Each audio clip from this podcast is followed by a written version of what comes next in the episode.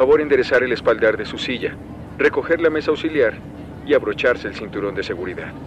Estamos próximos a despegar. La tripulación de Todos Tenemos Alas.org les desea un buen vuelo. Y en el capítulo de hoy vamos a hablar de algo que nos domina, nos posee, nos marca el camino muchas veces, nos obliga a hacer cosas, nos paraliza, nos mantiene ocupados, nos mantiene distraídos, llena todo el espacio de los pensamientos y es el miedo. Bueno, bueno, muy bien. Luego de esta tremenda entrada, este tremendo inicio, vamos a hablar del miedo. ¿Cómo nos afecta el miedo?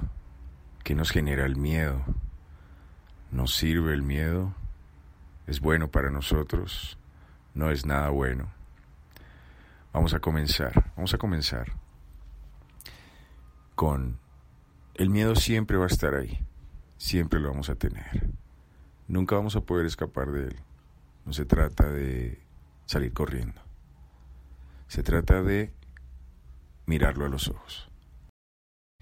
El miedo es algo absolutamente humano, así como la alegría, como la tristeza, como la vitalidad, como la pereza. Hace parte de nosotros. Pero de nosotros depende potencializarlo o manejarlo. No se trata de ocultarlo, eliminarlo. Siento que ahí nos estamos engañando a nosotros mismos. Yo creo que es mejor tenerlo ahí, tenerlo en la mira, saber por qué está ahí, entender qué nos está generando miedo, entender si es un miedo real, si es un miedo imaginario, si es un miedo que hemos sentido en otro momento, si es un miedo nuevo. Existen diferentes clases de miedos. En algún lugar leí que los miedos más comunes son el miedo a la muerte, el miedo a envejecer y el miedo a la enfermedad. El miedo a la muerte, ¿por qué se produce el miedo a la muerte? Porque no aceptamos la muerte, porque la tenemos como algo que está muy lejos, como algo que no hace parte de nosotros, como algo que nos va a tocar, pero luego de mucho tiempo, luego de haber vivido mucho. Y entonces empezamos a vivir con miedo a la muerte, a todo momento. Queremos seguros, queremos confianzas, queremos eh, tranquilidades que de alguna manera se vuelven falsas, porque nunca, nunca va a existir nada que nos salve de la muerte, siempre va a estar ahí. La muerte es algo absolutamente humano, hace parte de nuestra realidad. Y en el momento en que la, la negamos, en el momento en que la queremos de alguna manera invalidar, pues nos estamos mintiendo a nosotros mismos. Ese es uno de los más grandes miedos que tenemos. El otro miedo es el miedo a envejecer, a que pase el tiempo, a que tengamos arrugas, a que se nos caiga el pelo, a que, o si no se nos cae el pelo, a que salgan las canas, a que empecemos a perder vitalidad, movilidad, flexibilidad, fuerza, a que nuestra mente empiece a trabajar más lento. Eso nos da pavor. Y el mundo se ha inventado muchísimas cosas para falsear un poco el proceso de envejecimiento. ¿Y qué pasa mientras más nos metemos en una mentira? Pues que cuando aparezca la verdad nos va a dar más duro. Eso es lo que pasa. Entonces ese miedo a envejecer nos lleva a hacer cosas un poco absurdas, ridículas, que tienen que ver con negar nuestra naturaleza, que tienen que ver con tratar de meternos en el campo de lo fantasioso y pensar que nuestro cuerpo nunca va a envejecer y pensar que siempre vamos a ser muy fuertes y muy ágiles. Y nos estamos haciendo mucho daño, nos estamos alejando de nuestra realidad. Pero el miedo a envejecer es muy fuerte, es muy grande y nos hace caer en ese tipo de trampas. Viene el miedo a la enfermedad. Nos, nos da pánico saber que tenemos alguna enfermedad, que nos pasa algo, que nuestro cuerpo no está funcionando bien, que sentimos dolor, que sentimos eh, desesperación. El, el proceso de enfermarse, queremos huirle y asimismo, como en el envejecimiento y como en el miedo a morir, pues nos hemos inventado una serie de elementos que nos distraen de eso, como que como que hay algunas pastillas, hay algunas eh, eh, actividades que de pronto nos alejan de, de la enfermedad, como que te hacen vivir unos instantes en que tal vez no está presente la enfermedad, cuando la enfermedad sigue ahí. ¿Y qué pasa con la enfermedad? Es nuestro cuerpo tratando de buscar el equilibrio, el balance. Algo estamos haciendo mal. Algo nos sucedió antinatural y él quiere tratar de recomponerse. Él quiere buscar ese punto donde, donde está pleno, donde está sano y se manifiesta de alguna manera, hay algún desequilibrio y ahí viene nuestra enfermedad. Bueno, nos podemos poner a hablar mucho de enfermedades, de por qué. Eh, es un tema largo, lo quiero tocar un poco por encima, pero pues a veces las enfermedades somos nosotros mismos las que nos los generamos. A veces tenemos accidentes, a veces nos pasan cosas de alguna manera inesperadas, pero siento yo que gran parte de nuestra salud es responsabilidad nuestra, completamente, directa. Es cuidado, es atención, es tratarnos bien. Eh, y lo que les digo, esto es un tema larguísimo.